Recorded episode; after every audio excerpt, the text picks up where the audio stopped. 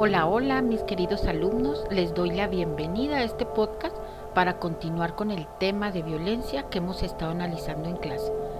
Empezamos. Existe, tanto a nivel federal como local, leyes que garantizan el derecho a la mujer a una vida libre de violencia. Y en base a estas leyes, los tribunales deben dictar las medidas necesarias preventivas ante una situación de riesgo que pudiera comprometer los derechos de cualquier integrante del núcleo familiar. Este tema me hizo recordar a muchas mujeres que a lo largo de mi trabajo y las actividades que realizo me han contado sus historias de vida, sus historias de violencia y de la revictimización que se hace de ellas cuando acuden a buscar ayuda. Porque debo señalar, y no con mucho agrado, que no fue sino hasta el año 2011, con las reformas a nuestra Carta Magna en materia de derechos humanos, que se empezaron a tomar medidas para la protección de la mujer cuando sufre violencia, no obstante la existencia previa de las legislaciones que comenté al inicio. Así es que para evidenciar esa problemática, hoy les narraré en este podcast una de esas historias, pero no lo hago con el propósito de buscar culpables o de señalar a alguien en específico.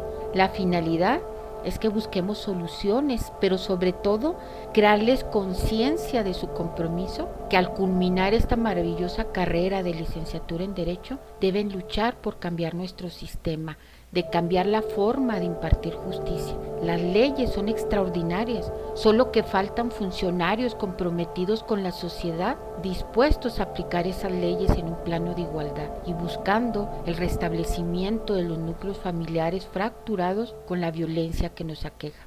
Así entonces narraré la historia de María y lo haré poniéndome en sus zapatos.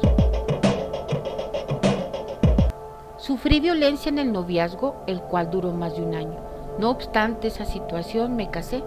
Con mi embarazo engordé mucho, lo que ocasionó que él me ignorara y me hiciera malas caras como en el noviazgo. Me dejaba atrás cuando íbamos a algún lado, no me tomaba de la mano, sentía que se avergonzaba de mí y siguieron los problemas y lo que ocasionó que nos separáramos. Y no volví a tener contacto con él hasta el día en que nació mi hija. Tuve que enfrentar mi embarazo sola. El trámite legal fue un divorcio voluntario pero empezó a exigir más tiempo con mi hija, siempre diciendo que era un padre ejemplar, que era un gran hombre. Yo le tuve miedo porque decía que él tenía conocidos muy influyentes y que me podía quitar a mi niña. Por eso accedí a firmarle todo lo que me pidió en el trámite de divorcio.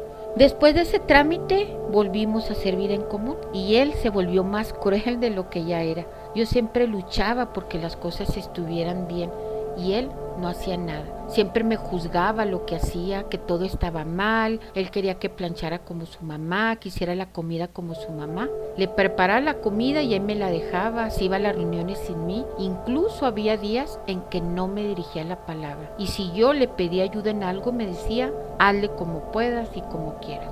Llegó un día en que me dijo, salte de la casa, ya no te quiero aquí. No estaba mi hija, él la había dejado con su mamá y me dio mucho miedo que si yo me salía realmente cumpliera la promesa de quitarme a mi hija. Creo que ya lo tenía todo planeado. Me decía, no pones nada, eres una conchuda, no te quiero aquí. Y me expresaba muchas groserías. Intentaba sacarme de la casa estrujándome y aventándome, lo que ocasionaba que yo me cayera al suelo. Yo únicamente me resistía porque tenía miedo de defenderme, ya que él sabe artes marciales y me había ya dicho que él cuando golpeaba no se medía. Yo no quería perder mi vida. Yo me levantaba como podía y me iba a otro cuarto, pero él seguía buscándome y aventándome y tirándome al suelo y diciéndome de groserías. Tenía mucho coraje contra mí. Logré salirme al patio a gritar, pero nadie me hizo caso. Después logré salirme a la calle y empecé a pedir ayuda.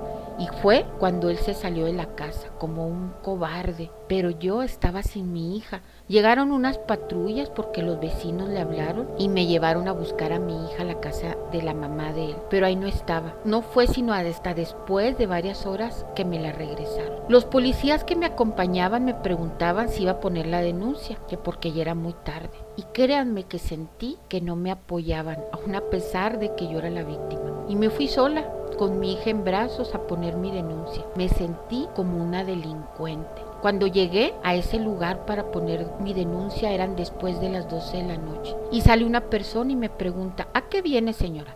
con unas ganas de no atenderme. Le digo, vengo a poner una denuncia y me dice, desde ahorita le digo, ¿está segura señora de lo que va a hacer? Porque después mañana viene y se arrepiente y le da el perdón y esto ya no se puede. O sea, si usted lo denuncia ahorita ya se queda así. Así es que piénsela usted bien lo que va a hacer. Esa persona me maltrató cuando lo único que yo necesitaba era apoyo, era que me escuchara. Cuando yo le comenté que seguía firme con mi denuncia, me dijo, pues cuénteme pues. Y se puso a escribir lo que yo le decía, pero ella jamás me preguntó nada. Me sentí tan triste y con ganas de decirle, fíjese que siempre sí me voy a regresar porque mañana me arrepiento. Estaba yo ahí sola con el dolor de mi alma, con muchos sentimientos encontrados. Es horrible llegar a un lugar así, en el que una nunca pensó estar, donde uno requiere apoyo y lo tratan a uno mal. A la fecha, ese proceso no ha avanzado. Todo esto me hizo dudar de la justicia, me hizo sentirme sola y de que nadie me iba a defender. Como María hay muchas historias más y esa es la realidad que vivimos en cuanto a la violencia, pero hoy ya es tiempo de reeducarnos, de reprogramarnos para las virtudes que aún existen. Tolerancia, respeto, responsabilidad, perdón, amor, legalidad, que nos hagan cambiar historias como la de María y que nos encaminen a una cultura de paz. Ya es tiempo de que cada uno de nosotros como profesionistas, ustedes como estudiantes, como futuros funcionarios, pero sobre todo como seres humanos, cumplamos cabalmente con el papel que nos corresponde en nuestra sociedad, ayudando a otros a seguir una mejor senda. Muchas gracias y nos vemos en el siguiente podcast.